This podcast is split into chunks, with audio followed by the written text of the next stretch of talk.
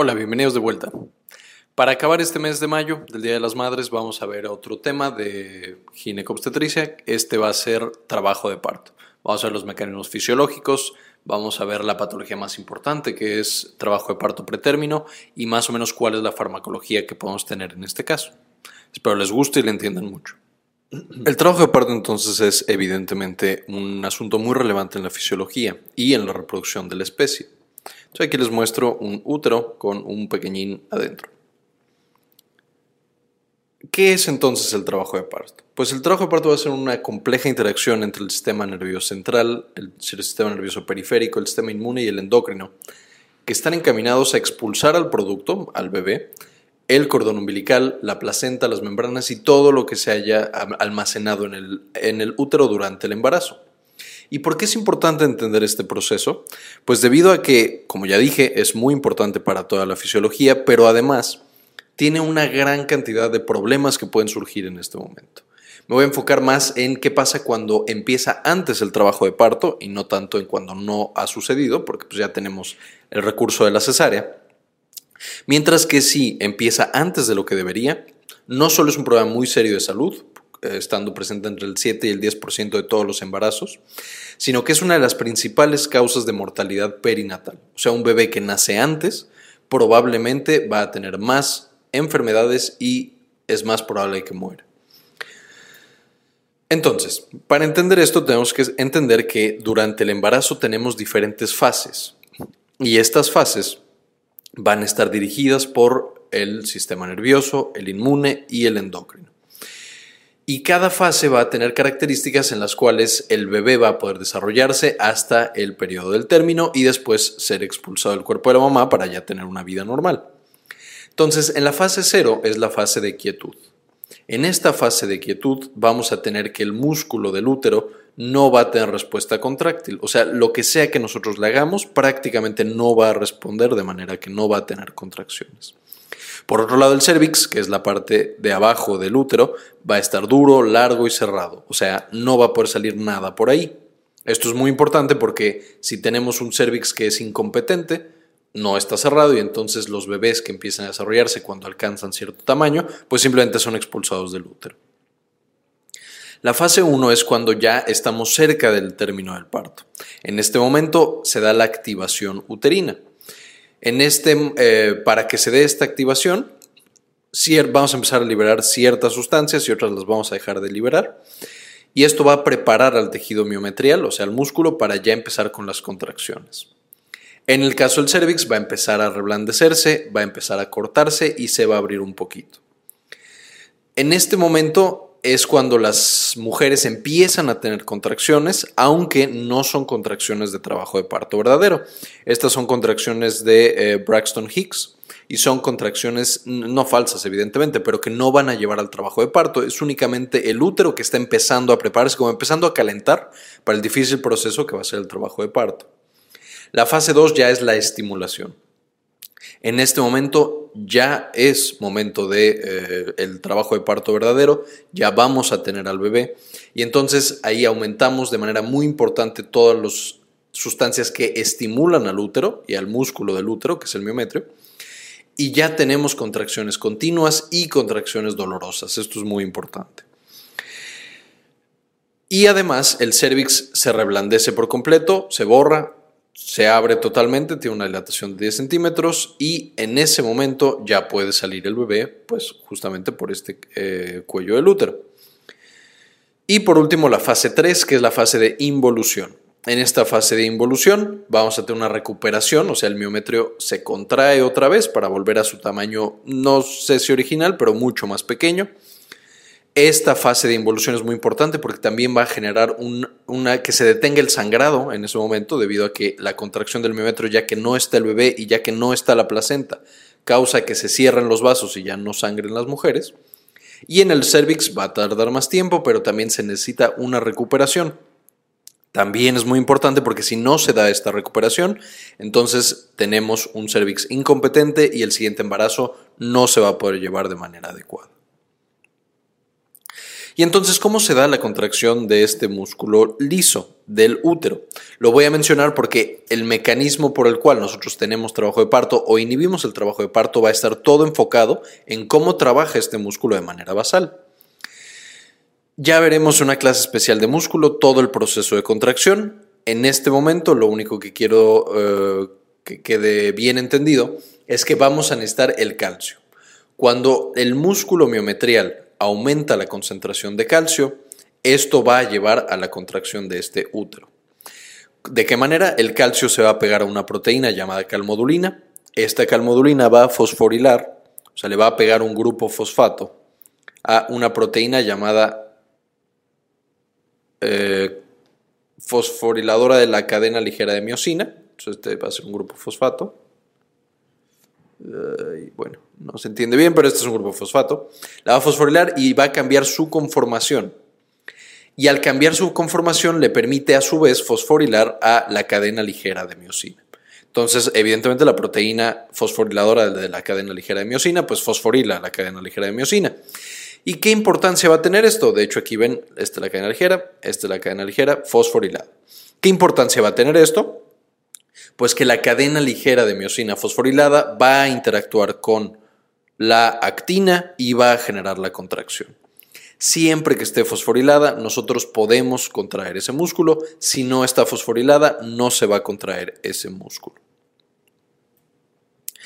Y lo importante es que en el útero, en el músculo del eh, miometrial, todo lo que esté acoplado a una proteína GQ, como ya vimos en la clase de comunicación celular, evidentemente va a aumentar el calcio intracelular y por lo tanto le resultará obvio pensar que todo lo que esté acoplado a proteína GQ va a causar contracción de este músculo miometrial.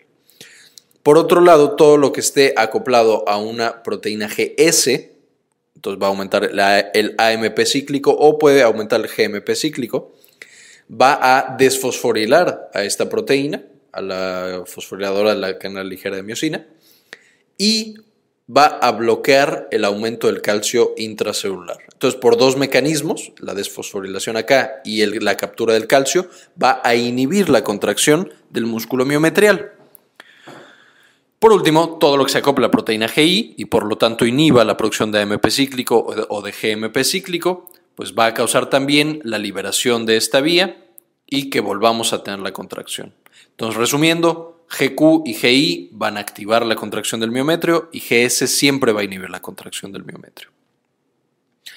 Y esto es lo que les decía, una vez que nosotros tenemos a nuestra miocina que está fosforilada, esta miocina fosforilada, ¿dónde empieza esto? Mm, ok. En este punto, cuando tenemos el ATP, están despegadas y esta puede regresar a un estado relajado, que es la manera estirada de la miocina.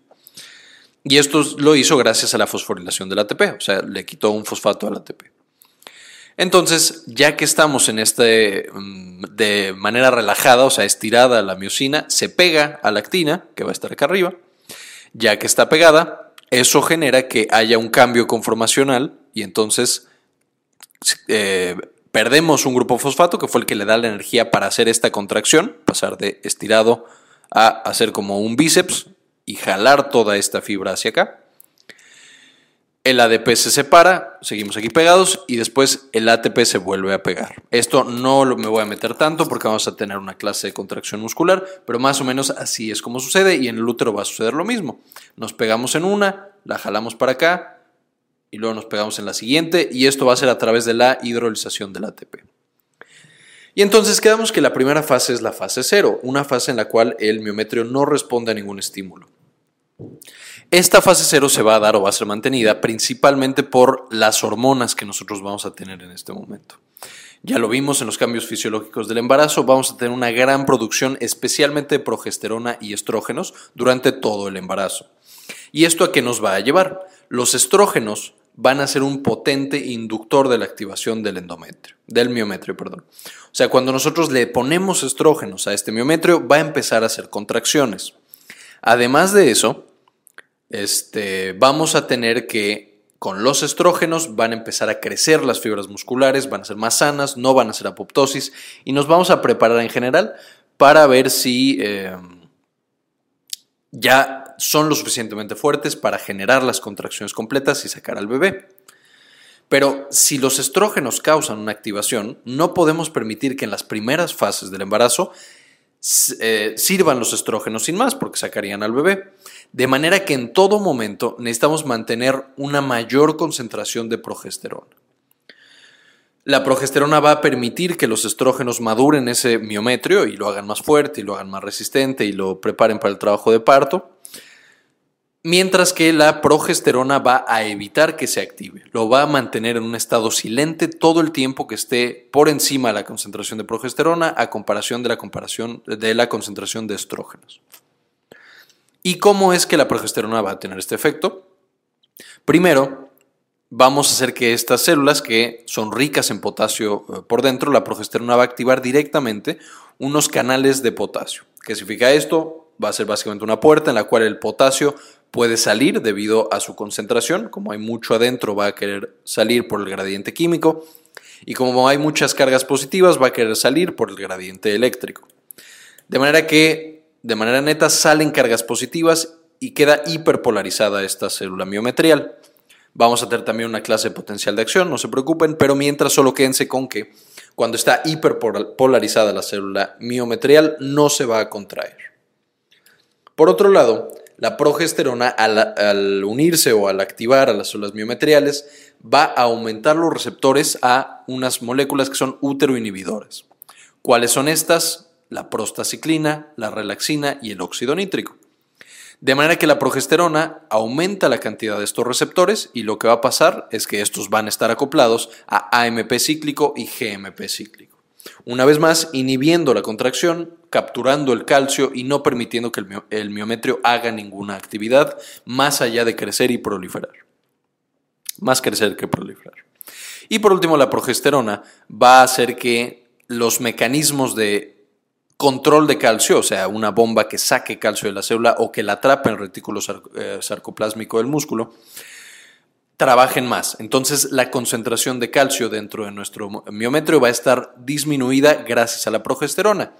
Y no solo eso, la progesterona desacopla al calcio de la actividad eléctrica. ¿A qué me refiero? Normalmente si aumenta el calcio dentro de una célula, como tiene tantas cargas negativas, causa una despolarización muy rápido. Sin embargo, cuando nosotros tenemos la progesterona, esto no va a suceder, porque la progesterona activa unos canales de potasio que están activados por calcio. Como diciendo, ok, si llegas a aumentar el calcio, no, no importa, no te preocupes, porque voy a tener un mecanismo, estos canales que van a responder a este calcio extra, que van a sacar moléculas de potasio y entonces me voy a quedar hiperpolarizado, a pesar de que en algún punto pueda llegar a aumentar ese calcio.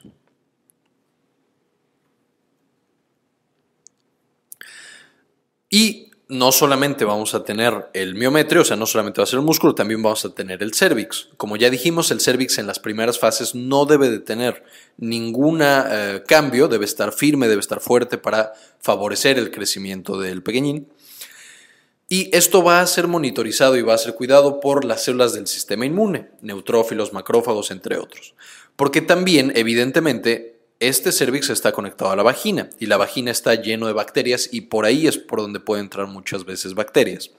De manera que este es un sitio especialmente importante y difícil porque el sistema inmune debe mantener la suficiente actividad para detener a todas las bacterias y a los invasores, pero no la suficiente actividad como para generar o autoinmunidad o activación ya y borramiento del cervix y que se pierda el bebé. Ya que lo que va a hacer la progesterona en estas, en estas primeras etapas es inhibir ese sistema inmune de manera suficiente para que no haya la actividad. Ahora, este bebé crece y crece más y crece más y se va desarrollando y va madurando a través de los meses. Cuando nosotros nos acercamos al punto del trabajo de parto es porque el bebé ya está, idealmente, ya está desarrollado y ya está maduro. Y en este momento vamos a empezar con las teorías. ¿Por qué las teorías? Porque no se ha demostrado específicamente el mecanismo, sin embargo sí se han demostrado muchas otras cosas. Entonces les voy a enseñar qué es lo que se ha demostrado y de aquí, por último, tendremos que concluir que no se sabe exactamente cuál es, pero sí tenemos una pista de cómo sucede. Entonces hay dos teorías que inician el trabajo de parto. La primera, que es la menos aceptada, es que es un factor mecánico. O sea, el útero ya siente que el bebé está pues muy grandote. Ese útero dice, sabes que ya está suficientemente grande, hay que sacar a este pequeñín o a estos pequeñines. ¿Qué partes o qué evidencia apoyan a esta teoría? Por ejemplo, los bebés que son gemelos normalmente salen antes y esto es por el volumen extra. Los bebés que tienen demasiado líquido, amniótico eh, también eh, generan eh, trabajo de parto antes que los que no tienen tanto líquido amniótico. Y patologías en las que hay muy poco volumen dentro del útero pueden retrasar el trabajo de parto, o sea, pueden ir más allá de las 40 semanas. De manera que sí pareciera que hay un importante componente mecánico en este trabajo de parto. Sin embargo, con mucho la teoría más aceptada y la que tiene más evidencia a su favor es la teoría de los uterotónicos. ¿Qué significa esto? Que cuando ya es momento de que el bebé nazca, vamos a quitar estas eh, sustancias que inhibían al útero, principalmente la progesterona, y vamos a aumentar otras sustancias que estimulan al útero que van a ser varias, ahorita las voy a mencionar, pero son principalmente el eje hipotálamo hipófisis suprarrenal del bebé y también cosas como la oxitocina y las prostaglandinas, que ahorita lo voy a mencionar. Entonces, ¿cuál es como la visión general o la hipótesis general de lo que sucede ya que estamos desencadenando este proceso fisiológico? Lo más asumido lo que más se ha aceptado dentro de todas las teorías es que lo inicia el estrés. De manera que aquí pongo estrés como el principal factor que desencadena el trabajo de parto y me refiero en realidad a cualquier tipo de estrés. El estrés natural o normal debería ser, ok, ya estoy suficientemente grande, entonces ya no quepo aquí, ya no me estás pudiendo nutrir de manera suficiente tu útero y placenta, eso me estresa y genero la respuesta para salirme de este útero. Sin embargo, se ha visto que en muchas ocasiones de patología, en la que la mamá o tiene una infección, que es la principal causa de trabajo eh, pretérmino, de trabajo de parto pretérmino, eso también genera estrés y también empieza la reacción del trabajo de parto. Otras cosas como desnutrición o como enfermedades de la mamá, uso de drogas, tóxicos, etcétera, todos esos generan estrés como un mecanismo de protección para el bebé y que el bebé salga del cuerpo de la mamá. Entonces, ¿a qué me refiero con estrés? Cuando el bebé o la placenta empiezan a tener estrés metabólico, eso genera una activación del trabajo de parto, que como mecanismo evolutivo tiene sentido. Es como decir, ok, ya estoy sufriendo aquí adentro, voy a madurar lo más rápido posible y salir al mundo exterior para poder sobrevivir. ¿Y de qué manera es que lo hacen? ¿Cómo es que nosotros eh, o el bebé y el útero sabe qué está pasando? Este estrés va a generar que no se sabe si la hipófisis del bebé, o bueno, el hipotálamo del bebé o la placenta generan un neuropéptido llamado CRH. Este CRH, como ya vimos en la clase suprarrenal, va a activar a la hipófisis para liberar ACTH y la hipófisis a su vez con esta ACTH va a activar a las suprarrenales para liberar cortisol y hormonas glucocorticoides.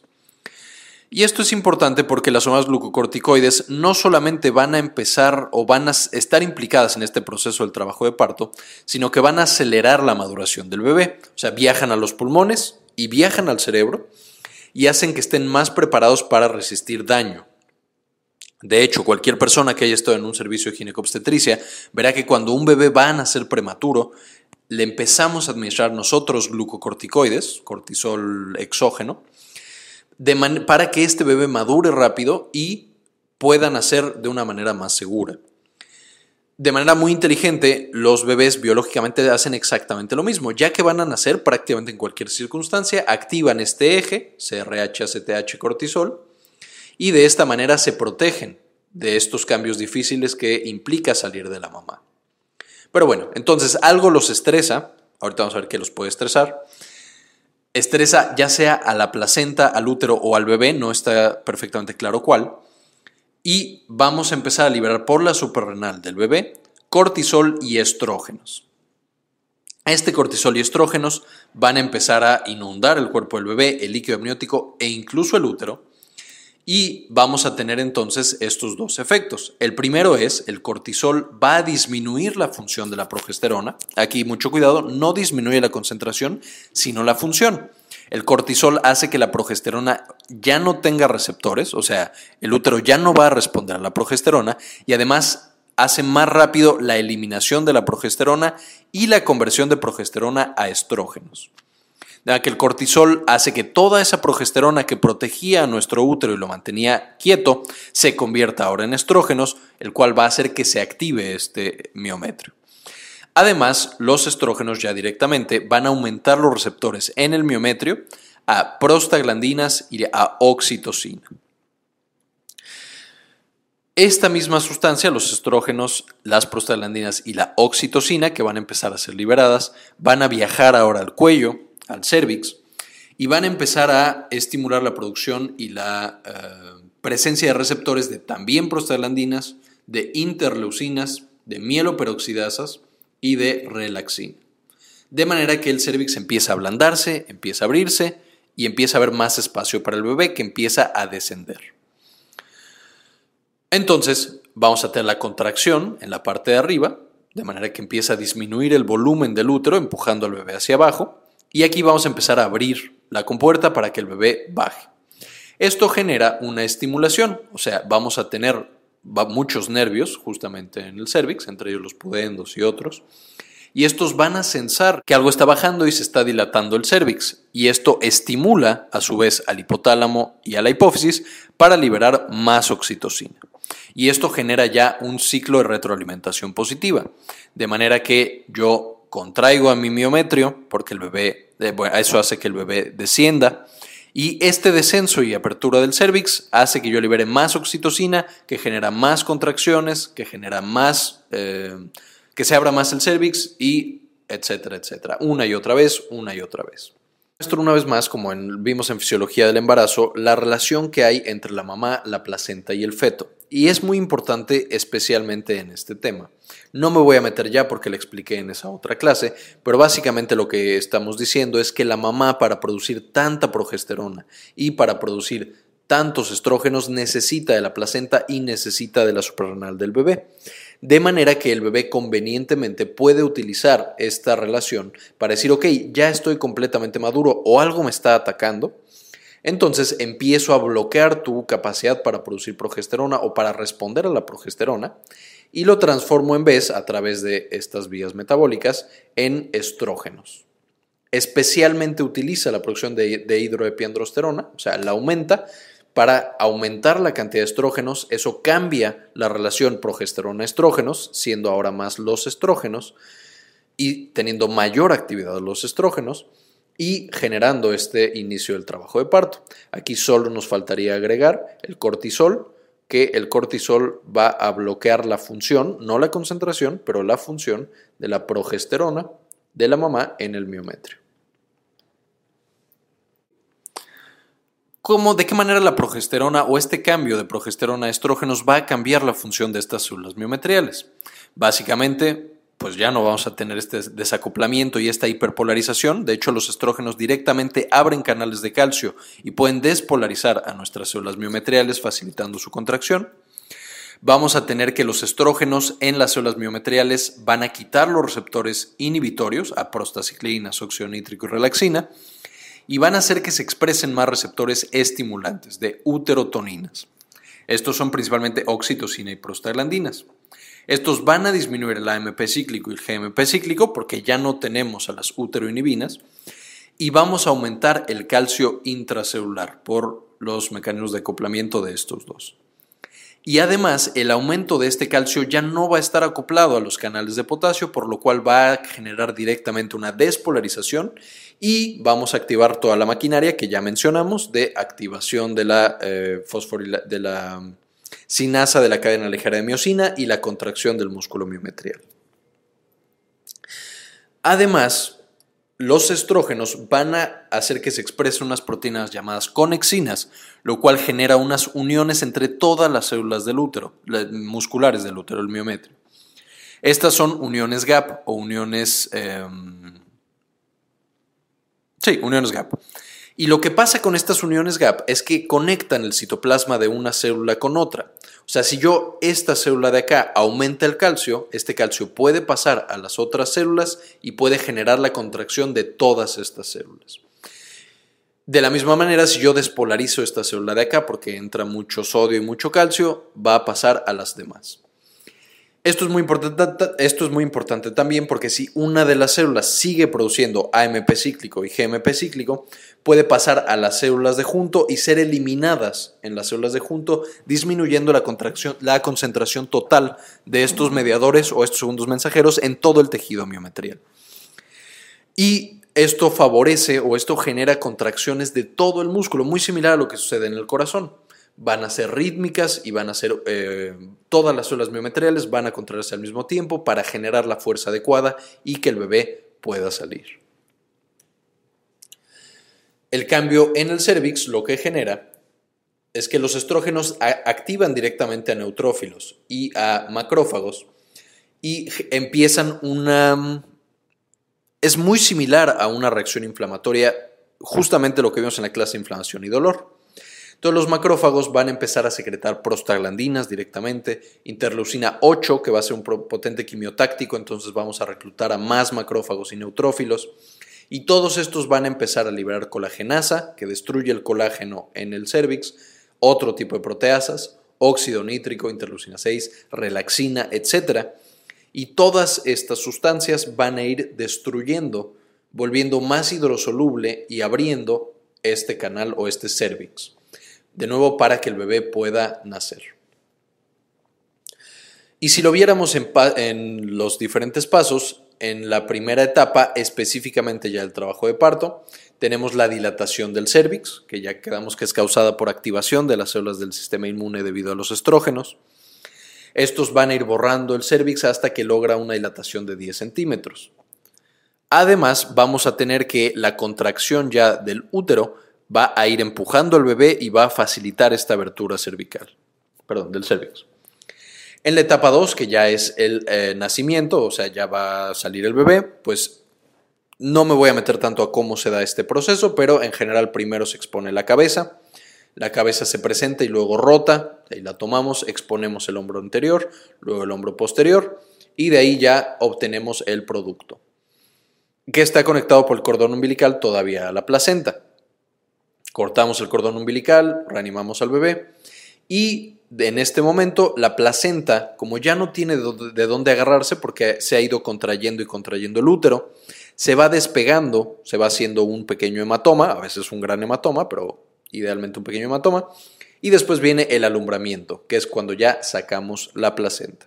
Y aquí repito, es muy importante ver que no haya quedado ningún pedazo de placenta, porque la placenta puede generar que el útero no se contraiga completamente y el útero necesita contraerse para dejar de sangrar. De manera que si queda cualquier cosa dentro del útero, sigue sangrando y la paciente se puede desangrar. Por eso los ginecólogos después del alumbramiento siempre hacen una revisión de cavidad para checar que ningún pedacito de la placenta haya quedado en la parte de adentro. Estos son los principales medicamentos que tenemos para modular este trabajo de parto. Son medicamentos buenos, pueden llegar a inhibir este trabajo de parto, pero son medicamentos peligrosos si los usamos por mucho tiempo. De manera que la mejor eh, forma de utilizarlos en general es administrarlos junto con un esteroide exógeno para favorecer la maduración del bebé y que no tenga problemas después de nacer. O sea, disminuimos la mortalidad y la morbilidad dándole un poquito más de tiempo, un par de días más, a lo mejor incluso una semana más máximo, pero lo más importante es ayudarle a madurar a este bebé, utilizando o secuestrando un poco el mecanismo endógeno, de decir, ¿sabes qué? Ya voy a, ya voy a salir, empiezo a activar mi eje hipotálamo hipófisis suprarrenal. El primero y de los más potentes y usados es el sulfato de magnesio. Este es un ion que entra a la célula y tiene dos funciones. Directamente atrapa el calcio intracelular y lo bloquea, o sea, ya no lo deja que se acople a la calmodulina y también puede bloquear los canales de calcio que meten calcio a partir del medio extracelular. Pero como tiene tantos efectos sobre el calcio, va a tener efectos en todas las partes del cuerpo en el calcio. Entonces todos los músculos necesitan calcio para moverse, por lo que el magnesio genera parálisis muscular. Esta parálisis muscular puede ser tan severa que genere parálisis respiratoria y la paciente deje de respirar. Vamos a tener también alteraciones visuales importantes por el mismo mecanismo, los músculos del ojo ya no funcionan y directamente osteopenia del bebé y de la mamá. El segundo ejemplo son los bloqueadores de los canales de calcio, específicamente los canales tipo L que son muy importantes en la entrada de calcio al miometrio. Cuando los bloqueamos ya no entra calcio extracelular, sí existen los otros mecanismos de calcio, por lo cual estos no son tan eficaces como el sulfato de magnesio, pero también funcionan. El problema es que los canales tipo L también están muy implicados en la salud cardiovascular, de hecho estos son importantes eh, fármacos antihipertensivos. Por lo que las mamás que reciben esto pueden tener hipotensión, bradicardia, arritmias y pueden tener desprendimiento prematuro de placenta. Hay que tener mucho cuidado con esto. Y el ejemplo clásico es el nifedipino.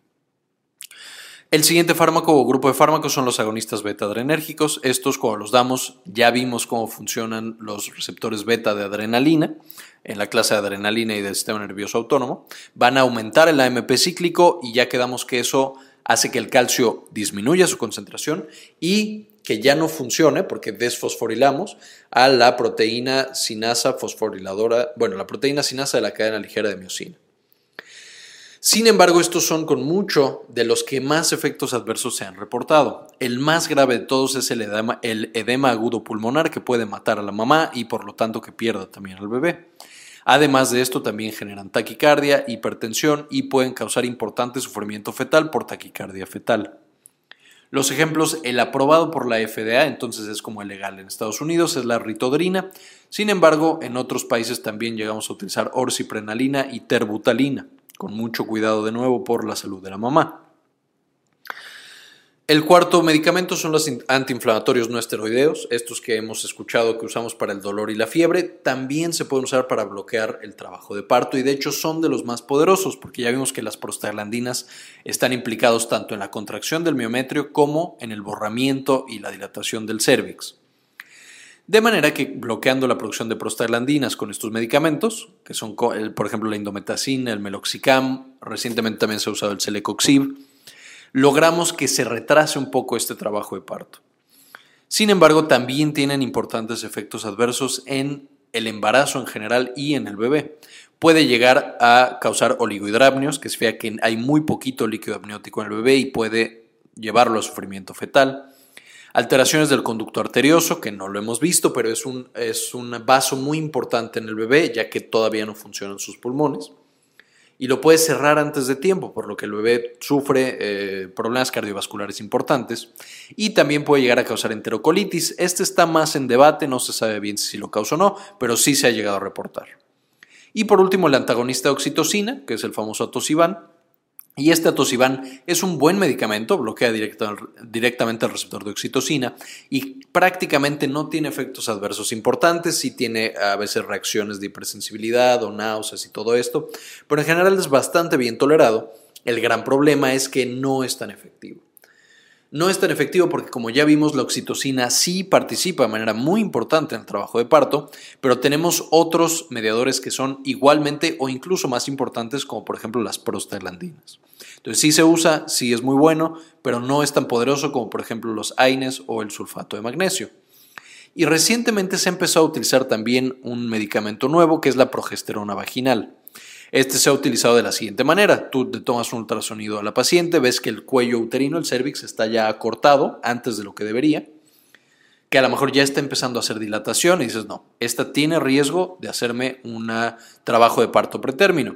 Le mandas progesterona vaginal y en general disminuye el riesgo de esa paciente de manera muy, muy segura. No pongo nada más porque no sabemos si funciona o no. Les digo, apenas está empezando a investigar, pero es una nueva terapia prometedora.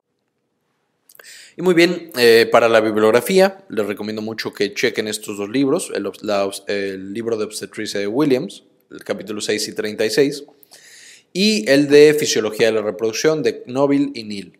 También muy bueno. El capítulo 55 es el de, pues, en general, parto. También para las cosas más moleculares les recomiendo checar el boron, bullpup, y para los medicamentos el Goodman y Gilman. Y este artículo también, que es una buena revisión acerca de los tratamientos tocolíticos y cuáles son los más usados, los más efectivos, etc.